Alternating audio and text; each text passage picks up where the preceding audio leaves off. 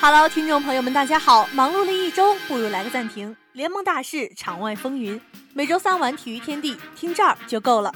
新学期新气象，转眼间体育天地已经离开大家四个月之久。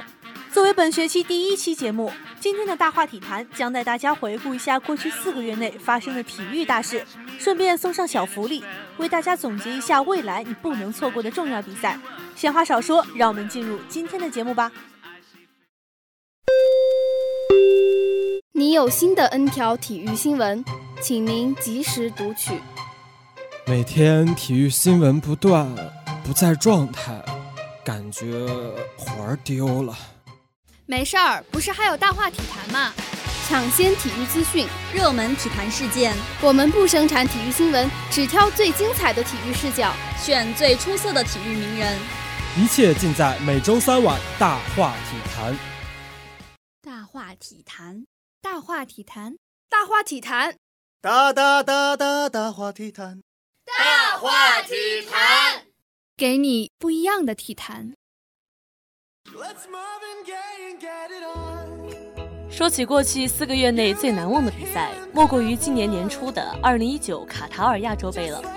整个赛事看下来，这一届亚洲杯的国足就像很多个拼命生活却还没有活好的我们。我们都在期待奇迹发生，然而奇迹并没有发生。国足老炮儿平均年龄二十九点一，好多个平凡的我们在这个年纪也都是最迷茫的时候。平心说，这届国足能力一般，速度一般，身体一般，亚洲二流。就像我们出身一般，智商一般，光靠一腔热血去扛住这个世界。在里皮的带领下，艰难前行，两场逆转，一个漂亮的胜利。一场意料之中的失败，该赢的比赛一场没输，两场逆风球；该输的比赛一场没赢，至少我们也八强了。这一届的他们可以逆风翻盘，可以绝境重生，但是他们的能力也就这样了。我们在面对巨大的压力时会崩溃，也会在半夜痛哭。国足遇到强大的对手会输掉，我们面对巨大的压力都会崩溃。一场零比三犹如一盘凉水，浇醒了正在沉睡中的中国足球。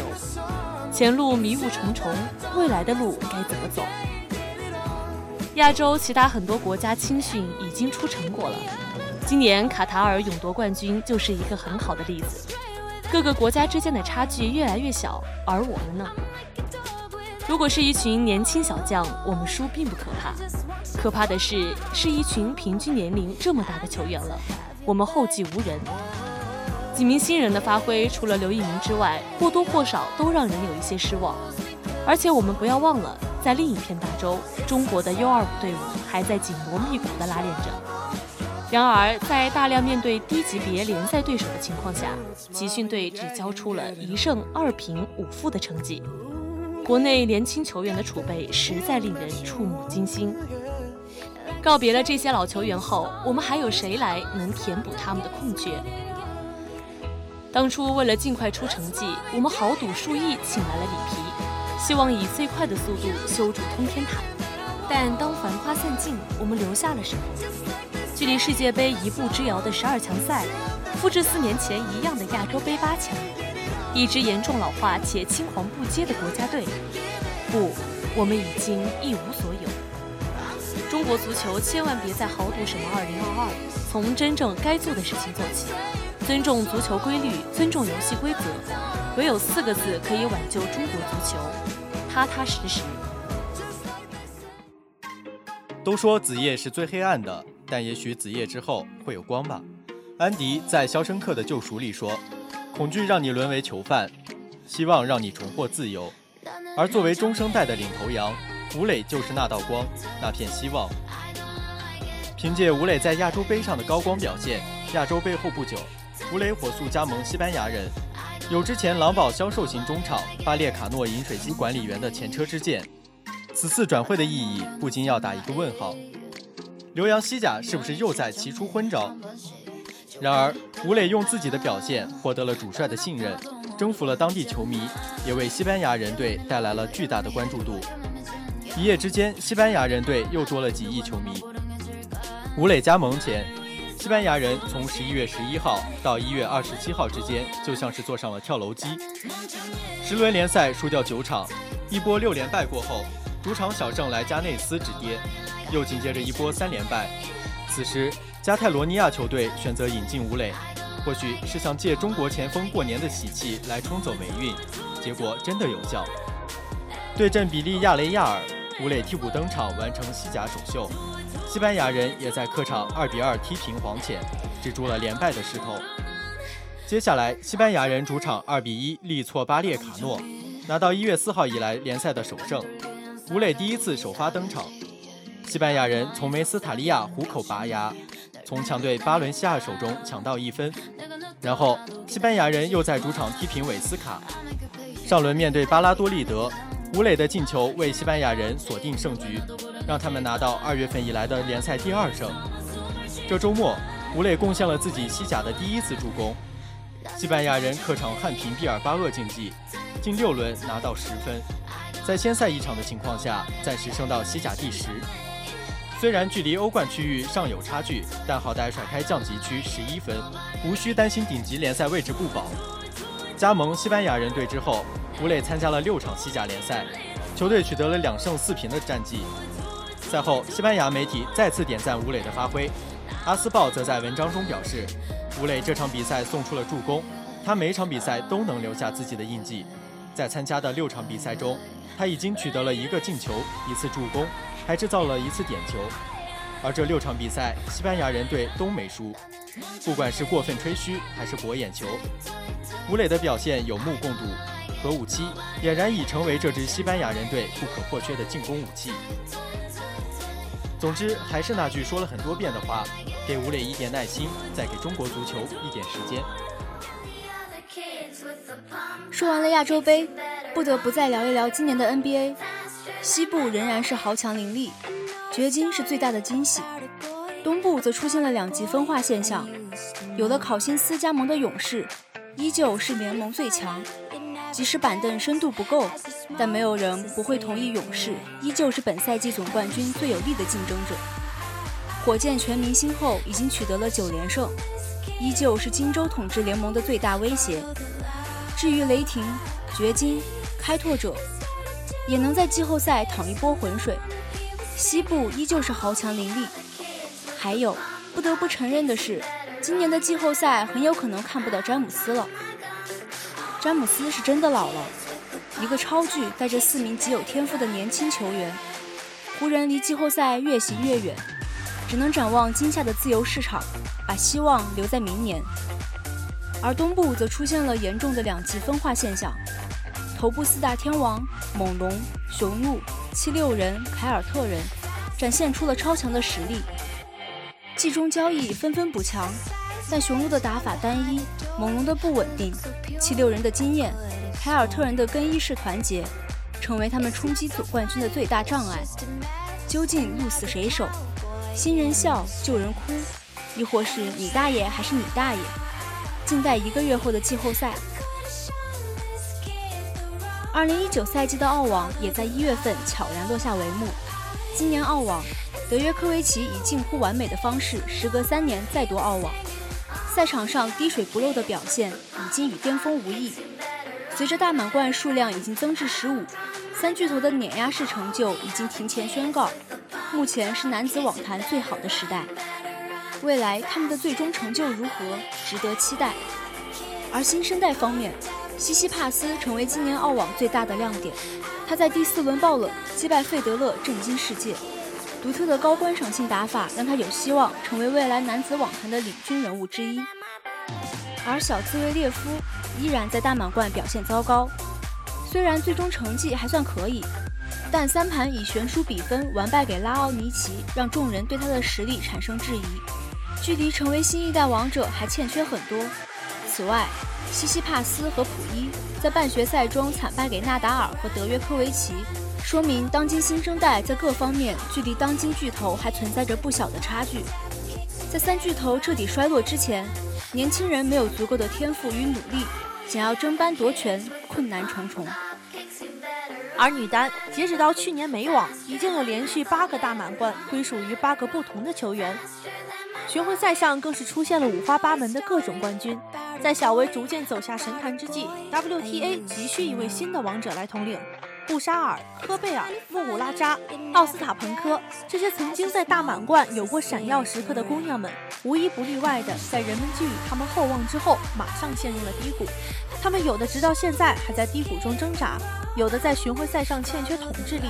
就在人们担心 WTA 何时能走出低潮时，终于，一位来自日本的混血女孩横空出世，在去年美网夺冠之后，今年澳网再次拿到冠军。他的各种技术与天赋像极了他的偶像小威，场上心不在焉式的表情让他不惧怕任何对手。我们完全有理由相信他的能力会在未来拥有更多的大满贯和荣誉。这位日本新星的未来值得期待。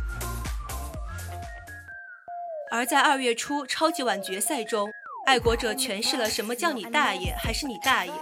面对年轻的洛杉矶公羊，新英格兰爱国者队凭借米切尔在第四节的达阵得分，以十三比三击败公羊队夺冠。这是爱国者队历史上第六个超级碗冠军，也是明星四分卫布雷迪的第六个超级碗冠军。今年超级碗恰逢农历除夕，这也是赛事历史上的首次巧合。除精彩绝伦的激烈对决以及燃爆现场的中场秀表演外，联盟还为广大华人球迷准备了一个特别的惊喜礼物，在梅赛德斯奔驰球场现场的大屏幕播放了一则恭贺新喜的祝福视频。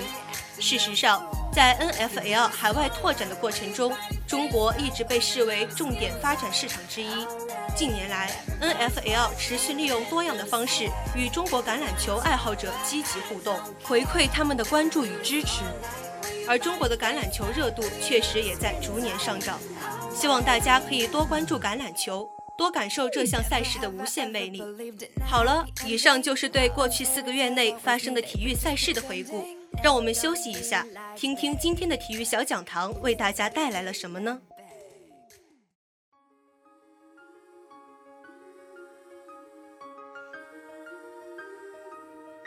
有球员留洋，也会有球员来到中国踢球。除了加盟国内的俱乐部之外，球员还可以通过规划政策为中国国家队效力。今天的体育小讲堂，让我们来聊一聊中国最新的球员规划情况。规划球员是指在出身国籍以外，自愿主动取得其他国家国籍的球员，在专业上有点技术移民的意味。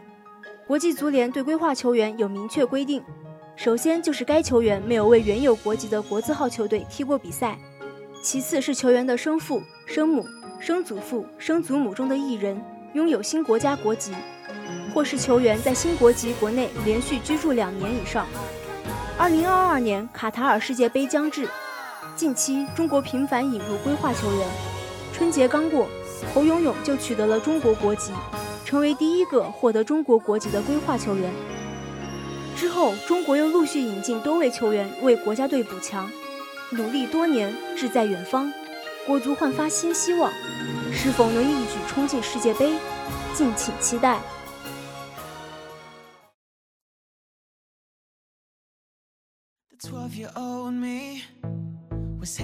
嘿，体坛，二零一九再出发。厦门温暖湿润的气息重新拥抱了每一个人，早八的作息规律渐渐的又被身体重新找回。这里的三月是温柔的，没有太多早春的寒冷，也没有太阳毒辣的照射。生命的复苏是这个时节的主旋律。如果说三月是充满暖意的，那么四月就是开启热烈的钥匙。斯诺克、乒乓球、F1、篮球、足球、网球，各式各样的体育赛事蜂拥而来。四月初，斯诺克中国公开赛将在北京展开。二零零五年，丁俊晖就是在这项赛事中首夺排名赛冠军。时间荏苒，二零一九年，他将在这里迎来三十二岁的生日。四月二十日，作为斯诺克三大赛事之一的世界锦标赛将在英国谢菲尔德揭幕。去年夺冠后裸奔的马克·威廉姆斯，今年将以卫冕冠军的身份亮相。奥沙利文、希金斯、塞尔比、丁俊晖等名将也将闪亮登场。究竟是新王登基，还是老将继续威风八面，值得球迷们共同期待。四月五日到七日，乒乓球亚洲杯战事将在日本横滨打响。二十一日，世乒赛将在匈牙利的布达佩斯开战。不到一个月的时间，乒乓球运动员将备战两大赛事，他们的辛苦可想而知。作为东京奥运会前最重要的一次比赛，各代表队对世乒赛都格外重视。按照国乒此前惯例，男单和女单的冠军基本确保一张参加东京奥运会的入场券。丁宁、刘诗雯、朱雨玲、陈梦等女队员。谁将率先拿到奥运入场券？混双各队都志在必得，国乒能捍卫优势吗？虎视眈眈的日本队，整体实力提升的韩国队，波尔、奥恰洛夫领衔的德国男队，国乒能否决胜布达佩斯？届时，一切答案都将揭晓。四月十二号，F1 的轰鸣声将响彻上海，F1 中国大奖赛将为车迷朋友们献上一场速度与激情的盛宴。自2004年落户申城以来，F1 中国大奖赛已经成功举办十五届。作为这项运动中年轻的一员，赛事经过不懈的耕耘、发展和沉淀，悉心培育赛车文化，积极推动汽车运动发展。在 F1 和社会各界的良好评价和一致认可下，2019中国大奖赛从全球众多分站中脱颖而出，将作为本赛季的第三站。举办1950年 F1 赛事举行以来具有里程碑意义的第一千场分站。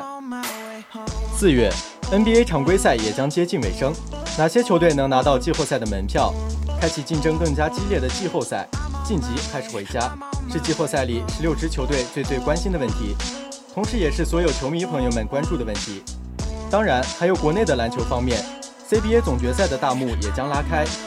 本赛季 CBA 常规赛增加到四十六场，这对于很多球迷抱怨 CBA 赛季过短，无疑是一个好消息。同时，增加赛季长度对于 CBA 自身发展来讲，在增加 CBA 综合竞争力、进一步促进联赛职业化、让球员获得更好的训练等方面，都是一个好方法。本次决赛是改制后的首次总决赛。卫冕冠军辽宁男篮在郭艾伦、哈德森等人的带领下，能否再来一个冠军？谁又将会是他们最有力的竞争对手呢？我们拭目以待。二十六号，脱颖而出的两支球队将对总冠军进行最后的争夺。进入五月，节奏一下子快了起来。斯诺克世锦赛将在月初结束。十九号，羽毛球苏迪曼杯将在广西南宁揭幕。苏迪曼杯又称世界羽毛球混合团体锦标赛，一九八九年开始举办，两年一届。这将是对国羽新周期整体力量的一次检验。二零二零年东京奥运会积分周期从二零一九年四月二十九号开始，二零二零年四月二十六号结束。在这个周期内，参加汤姆斯杯、尤伯杯、苏迪曼杯。世锦赛、超级系列赛等世界羽联批准并同意列入世界排名的国际赛事都可以赚取积分，所以各个国家协会的羽毛球运动员势必会尽量参赛，而且会尽最大的努力来争取奥运积分，以便能够参加东京奥运。逐渐火热的五月，更加让人热血沸腾的赛事也纷纷上阵，欧洲五大联赛即将全部收官。十二号英超结束，十八号德甲结束，十九号西甲结束，二十六号意甲结束。谁夺冠，谁降级，谁穿上金靴。当然还有一波波转会。总之，赛季末绝不会静悄悄，豪门恩怨也将谱出新篇。再看北美，五月的尾巴，NBA 将决出奥布莱恩冠军奖杯的最终归属，又将是一场谁家欢喜谁家愁的决斗。法网也将在五月下旬如期而至，这是每年继澳网后第二个登场的大满贯系列赛。法国巴黎罗兰加洛斯球场，不少网坛巨星都在法网留下了辉煌的记录。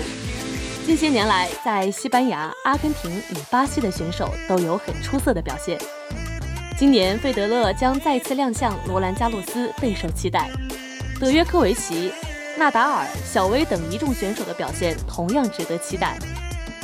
和夏季同样热烈的六月体育赛事也是精彩纷呈。六月一号，欧冠决赛将在马德里打响，比赛将在西甲球队马德里竞技足球俱乐部的主场万达大都会球场进行。已经三连冠的皇马能否缔造四连冠的传奇呢？同样在欧洲，六月份绿茵场上的铿锵玫瑰们也将大展风采。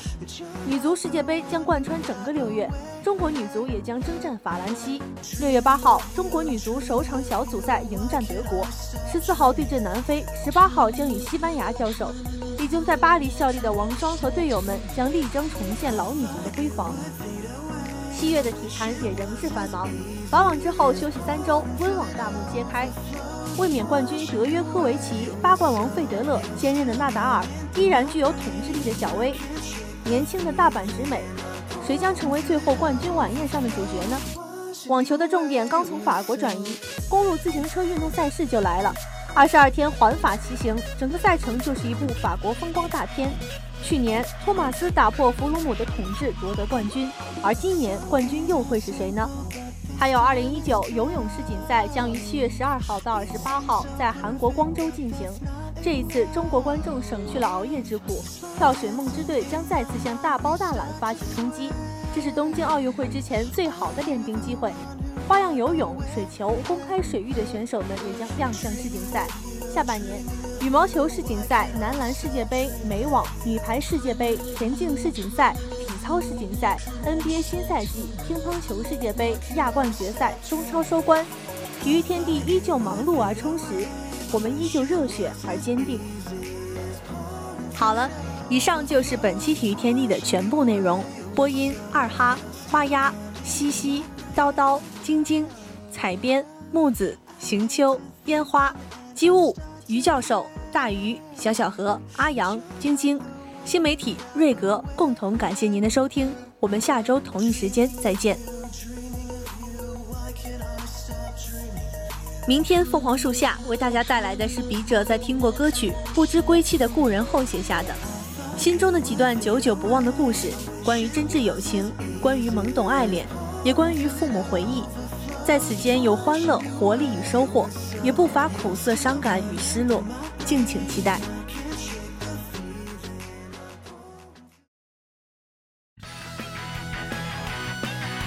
周四凌晨四时，巴萨欧冠迎战里昂，回到主场的巴萨能否如愿进入八强？同时阶段，拜仁激战利物浦，首回合的零比零比分让球迷对次回合充满期待。回到国内，今晚八点，北京国安主场对决日本球队浦和红钻，中日对决引人瞩目。NBA 赛事，勇士主场和火箭展开本赛季的第四次较量，到底是火箭一鼓作气完成常规赛对于勇士的横扫，还是勇士找回自我，挽回自己西部第一的荣誉？明天早上九点半，让我们共同见证。其余比赛，灰熊对战老鹰，爵士迎战太阳，值得期待。